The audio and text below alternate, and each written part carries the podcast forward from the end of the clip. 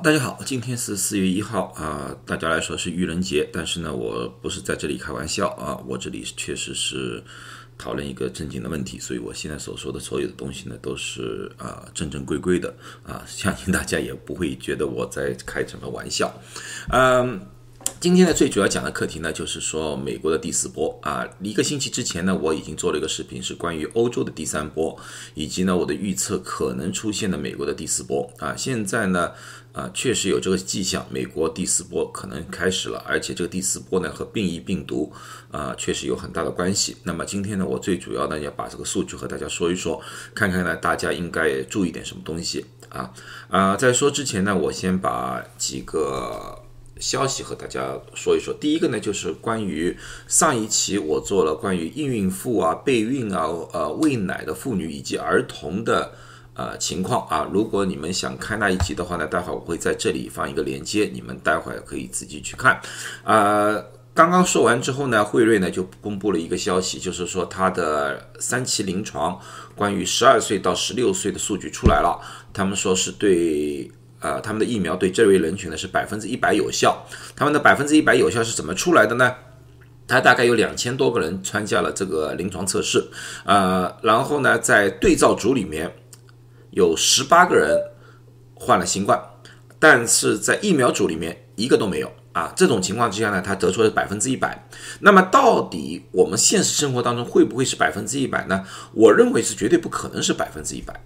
啊，这个百分之一百只是临床上得到的一个数据，到现实当中呢，保证会有误差，但是会有很高的保护率，这个我相信是可以得出这样的结论的。所以呢，很多时候呢，看临床报告呢，你我们不能完全的只是看那个数据，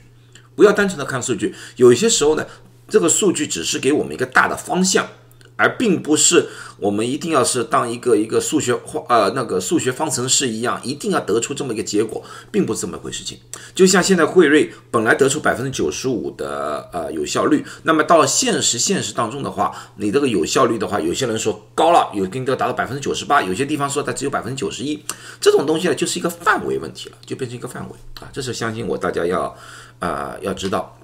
另外呢，有人留言或者有些朋友呢在微信里面问我呢，就是如何看呃世界卫生组织的这次关于呃新冠起源的那个报告，因为这个是在昨天前天就是这个弄得。沸沸扬扬，啊，我说这个东西呢，因为我不是流传病学专家，我只是在临床上的一个东西，啊，这个东西我不就不想说了，因为这个牵涉到政治的东西，不管从呃一个华人的感情上来说的话，或者说呃从政治角度来说的话，都不是我的专长，所以呢，这个东西你们不用问我，我绝对不会再说了，啊，我我也不会说，啊，起源的东西呢，我相信随着时间的发展，随着科技的发展，啊，总有一天可能会啊有有有一点分晓，可能永远。大家都不知道，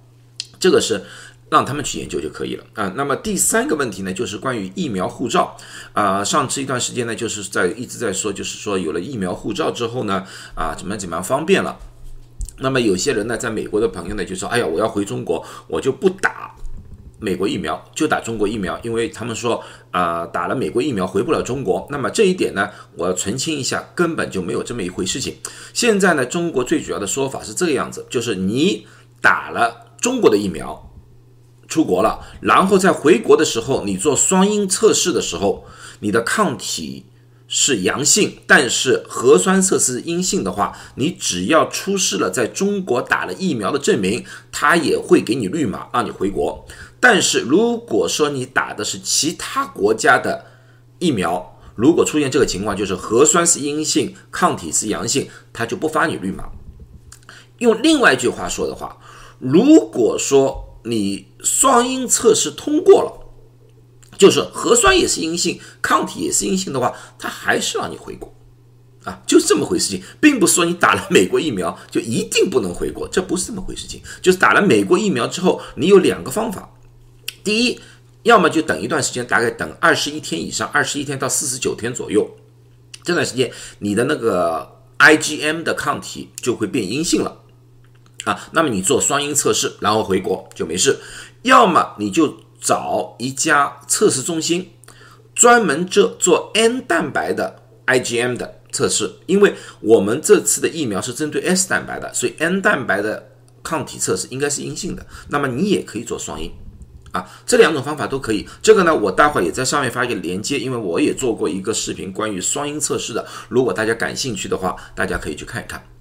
啊，可以看看。那么呢，关于这个疫苗的护照的问题啊，我说句实在话，从我的角度，我有不同的考量的。但是呢，我又不大想敢多说这个东西，因为这个东西又牵涉到了一点政治东西。所以这次疫情的东西呢，很奇怪。你如果说完全脱离了政治，啊，去讨论这个疫情，这现在已经变成不可能的了，一定会有一点联系啊！我想听听大家意见，大家想不想我说说那个疫苗护照的我的看法？如果大家都觉得不应该，不用不用说，也没什么兴趣，那我就不花这个时间了。如果有兴趣的话，大家在下面帮我留言，那么我自己考量一下啊，和大家分析一下那个疫苗护照的利弊啊。好，那么这些废话就说完了，现在就谈论今天主题，美国的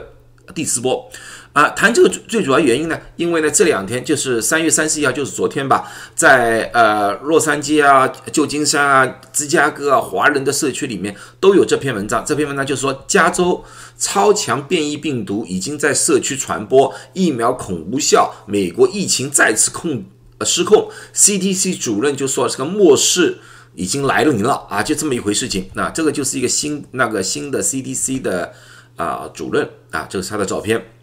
那么呢，你说这件事情有没有呢？有，CTC 主任确实是说了，The doom day is coming，啊，就是说他觉得应该末世一个情况已经出现了，啊，他就感他就说了说感觉末世即将来临。那么呢，他说这句话，他就这句话的目的是什么？大家先要考清考虑清楚，不要单单因为他说了这句话就开始进行很恐慌。他说这句话的原因啊，就是因为。我们的美国的疫情在通过了两个多月一直在下滑之后，然后进入一个平缓期，现在又有一点回升的迹象。现在回升的比例，现在从我的数据里面看的话，呃，回升了大概百分之三到百分之十左右。要看每个州不同啊，有些州还在下滑，可是有些州，特别是在呃。东部和北部的地区，很多州都在上升，疫情呃那个确诊的人数啊就在上升，所以这就是他担心的，因为现在已经上翘，他比较担心的就是这个数据啊，不单单在这里停下来了，如果只是一个小小的一个坡度，就这样一个还算可以，他担心就是这个东西就是一直会上升啊，那么就非常非常恐怖了啊，这就是他的一个一个看法。当然了，另外一个呢就是说变异，因为。这个他们说超强变异，超强变异是什么呢？待会我会把那些变异的和大家记一下。他最主要说的是一个那个巴西的变异，那个巴西的变异那个学名叫 P1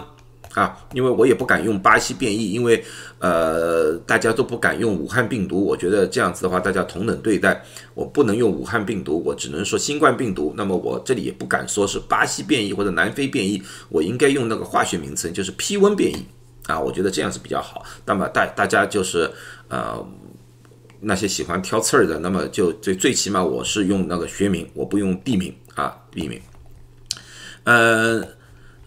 从这个角度来看的话，确实有第四波的一个可能性。但是从现在角度，另外一个角度来看的话，现在死亡现在死亡还是在下降。美国的死亡这样的，虽然说死亡一般的情况下要在。上升之后两个星期左右才会出现，但是我觉得这次的死亡可能还会继续下降。为什么？因为在美国的这个住院呢，确诊之后的住院的比例啊，并没有很明显的上升。住院的比例现在七天大概增加了百分之一点六左右，啊，这个和上两次的那个变动不一样。上两次的那个新冠的确波动的时候啊，住院马上就直线上升了。同步上升，而这次上升的速度比确诊的速度慢很多啊。那么从这个角度来说，住院人数少，死亡人数也少，所以这次第四波非常有可能的情况，我上次已经说过，就是确诊的人数上升，死亡的人数要么不变，要么继续持续的下降。那么我为什么敢这样说呢？因为我们知道，在美国或者全世界。新冠疫苗最受影响的是老人，六十五岁以上的老人。如果这批老人住院的人数大幅下降的话，那么也就是说，那批老人死亡的概率也就会大大的减少。那么我这个设想是不是正确的呢？那么我们看 CDC 的几个表格。第一，CDC 疫苗注射现在入苗注射非常非常快，这就告诉我疫苗注我现在基本上每天都在加班，基本上都在每天都在疫苗注射站啊。我们每天基本上单单我们大概六个人吧，六个人每天我们基本上要打六百到八百个人的疫苗，就是这么一个速度，每天都在打。啊啊！我说来这两天，我说实话，抽那个针筒啊，那个针筒啊，我这两个手基本上都麻了，啊 到这种程度啊。但是我很高兴，因为说明大众接受疫苗的程度远远比那些报告的要高很多，这是我的感觉啊，这是感觉。大家基本上是在争先恐后的在等着疫苗，而并不是人家就说我不要打，你们你们。你们放在那边，我都不会来打啊，没有这回事情。我们每天基本上关门之前就有好多人等在门口啊，就是等着你们有没有多余的，我要打一针啊，就这种情况。现阶段我们要看到整个美国老人打了六十五岁老人打了一针以上的百分之七十三点七，打了两针的已经达到百分之五十二，也就是说一半以上的六十五岁的老人已经打了新冠疫苗了。而且是完全打完了疫苗。对普通大众来说的话，十八岁以上普通大众来说的话，呃，相对来说少啊。一般的情况下呢，我们来看就是百分之三十八点四打了基本上最起码一针，百分之二十一点七打了完全两针，所以这个比例还是小。由于这个比例小的话，那么总的来说，那个疫情有反复不奇怪。我们要看的就是，我希望看到的是这个数字二十一点七。哪天这个数字能达到百分之五十以上的话，我相信美国的疫情会有一个滑坡性的下降。这个为什么这样说呢？这是是通过了以色列的情况以及那个老年的情况，我得出的这个推测。那么好看这个表，这个也是个住院表。这个住院表呢，就是把年龄层给分开了。那个红色那个是六十五岁以上的，那个深蓝色的是五十到六十四岁的。浅蓝色的是呃十呃十八岁到四十九岁的，然后下面两个呢啊两条呢，一个是五到十七岁的，一个是啊四岁以下的啊这两这个你们你们也看到了呃基本上小孩子住院的比例非常非常低非常低呃年轻人也不多，一般你看每次波动的话，他们的波动都并不是非常非常大，到了五十岁以上波动相对的大，可是最大的波动是什么？是六十五岁以上，但是。由于疫苗的在六十五岁以上的大规模的注射，你们也现在看到了，现在六十五岁以上的滑坡的速度最快，这点我相信会看图表的人都会看，下降特别快，这是过去几几几波从来没有过的一个现象。过去几波大家先基本上都可以看到，都是老人先起来，老人先起，而这一波没有。没有，老人还在下降，啊，这个就非常说明了一个问题，说明个疫苗有效。第二点可以说明，这次的死亡不会这么高，因为老人不住院，老人不住院，对于年轻人来说，他们康复的机会大了很多。另外一个数字还可以看看，这是老人院的数字，老人院，老人院的数字，老人院里面，因为他们是集体住住在一起，而且需要别人照顾，他们身体本身就虚弱，再加上。对于老人的影响，新冠病毒影响特别大。上几波也是同样，老人院住院的人数是变化是非常快而且非常大的。可是现在你们看到了吗？老人院现在注射的疫苗的程度是非常高的，非常高的，已经到高过了百分之五十二二。因为老老人院是我们第一批注射的主主要对象。你们现在你们看到了吗？这段时间有没有增加？没有增加，还是在下降。老人院感染的人数还在下降，所以从这两个表格里面，我已经得出这个相这个推测：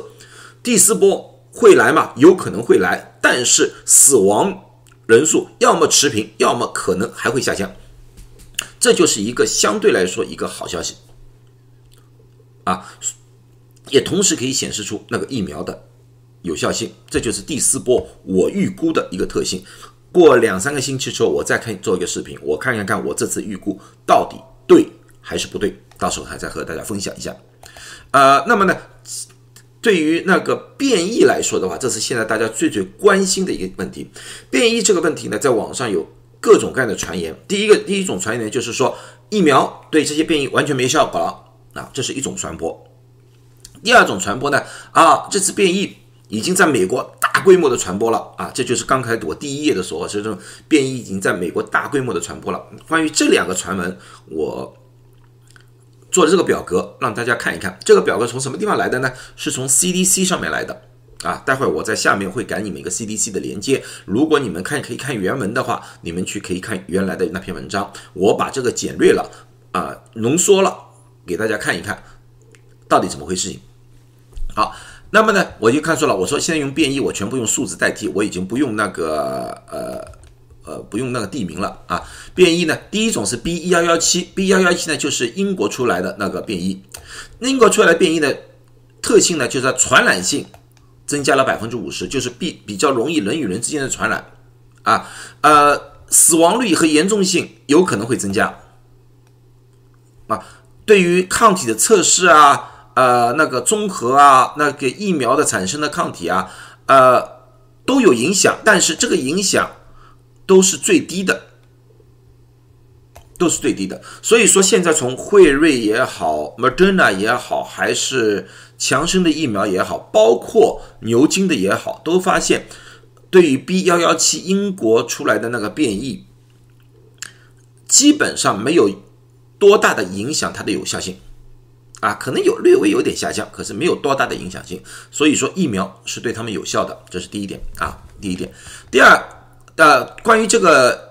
B 幺幺七的变异呢，在美国其实是流传最广的一个变异来的了。B 幺幺七现在在美国已经发现的病例有一万两千多宗，而且遍布了五十一个地区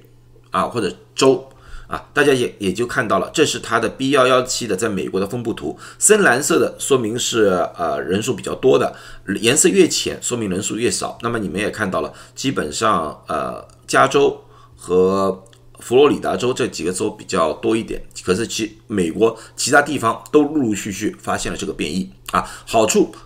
疫苗还是有效，还是比非常有效啊，这点注意了。第二个呢是 B 幺三五一，是南非出来那个变异，它也是增加了它的传播性，但是呢，它对于疫苗的或者说治疗综合抗体的那个影响的程度提高了，它是中度的影响。中度的影响，也并不是说疫苗无效，疫苗我们现在发现现在还是有效，只是我们需要有更多的综合抗体才能消灭这个变种的病毒，啊，这个可能会对一些那个免疫能力比较差的或者抗体产生比较少的人会有一点影响，啊，这点我我估计会有，所以说这个变异有可能会增加住院的比例，啊，但是呢，现在从疫苗的研发来看，或者说数据来看，认为呢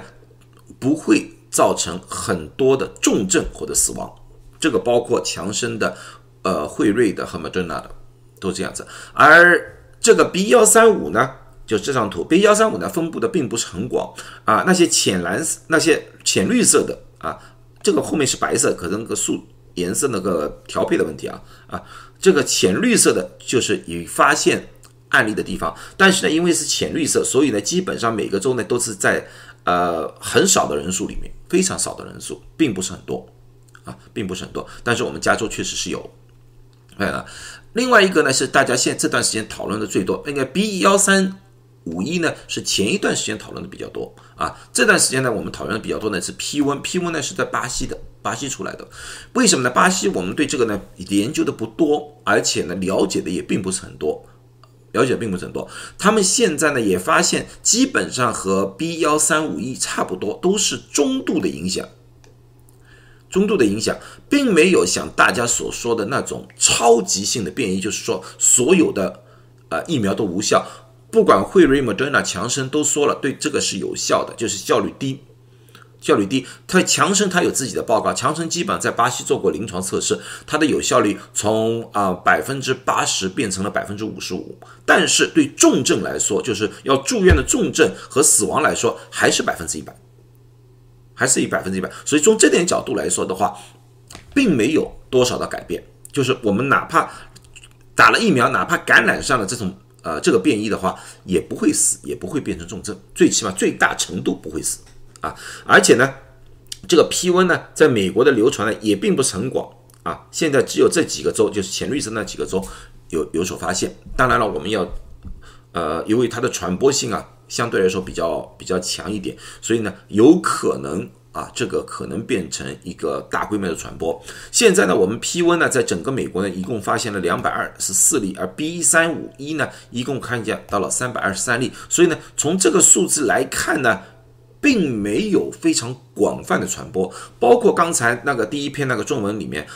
加州确实湾区确实发现了，可是只发现了一例啊。但是我们不能掉以轻心，这是肯定的，我们绝对不能掉以轻心。这个疫情到了现在。如果大家还是掉以轻心的话，那么我们我只能说你是，呃，闭着眼说瞎话了。我我也不不知道怎么样形容了啊。掉以轻心这是绝对不要啊。好，那么加州其实自己呢也有自己的两个变异，过去我也说过了，B 幺四二七和 B 幺四二九这两个变异的呃情况基本上是差不多，基本的传播速度呢都是呃传播率呢比这个。B 幺三五一和 B 幺幺七呢好一点，它只是增加了百分之二十啊，比比较涨是二十，呃，但是呢，它对于疫苗的影响呢，也也达到了中度程度，中度程度，但是呢，对那个综合抗体的疗法呢，呃，影响比较大，发现综合抗体的疗法对它没有什么大的作用，啊，我这这就是那个呃，我们叫那个鸡尾酒疗法，你们经常叫的鸡尾酒疗法，这个好像。作用比较差一点点，这两个变异我们都发现了这个问题，而且这两个变异基本上都是在我们，呃，我我我工作的地方，就是 UCSF 的呃发现的，啊发现的，呃，那么呢，另外一个呢，就是在纽约。啊，这三个呢，后面这三个呢，没有很非常非常具体的数据，因为这三个呢，基本上来说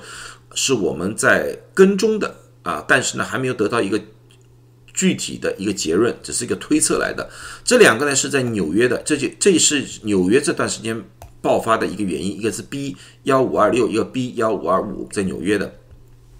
都是一些潜在的危险，就是对康复啊，对疫苗有潜在的危险。但是呢，我从它的那个基因的排序来看的话呢，我觉得应该和加州的那个情况差不大多，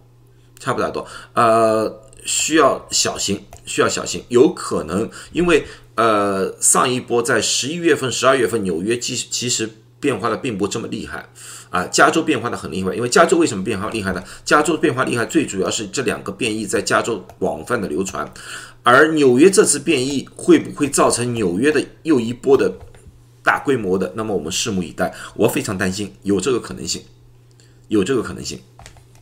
啊，巴西其实也还发现另外一个病病变异叫 P2 变异，其实我们也没有具体的消息，只是。后来看到而已，所以我们现在整个美国，我们密切观察的是这五个变异啊，这三个变异是在观察名单当中，这是这个情况。总结来说的话，现在的疫苗对这些变异都是有效的，只是效率可能会低一点，所以我还是建议大家能打疫苗尽量打疫苗啊。这这这这是我想今天说的一个最主要的一个问题。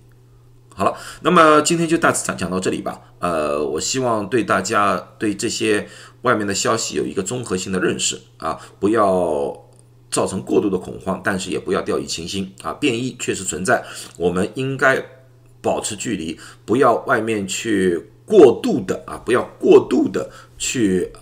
放松警惕，这是很重要。特别是你还没打疫苗，不要以为你周围的人有人打了疫苗，你可以放松了。因为现在美国打了疫苗的百分比还只有百分之二十左右，啊，还是太少太少啊！你周围可能还是有很多很多人没打了疫苗，而且打了疫苗也并不能保证百分之一百那些人都没被感染。这感染技术是降低了非常非常多，但是还是会有一部分的人是无菌者啊啊不，那无症状带菌者。啊，是这种一个情况。好啊，希望大家都健康啊，希望这对大家来说的话，可以了解一些现在疫情的一个实际情况。好，谢谢大家，祝大家有一个愉快的周末，再见。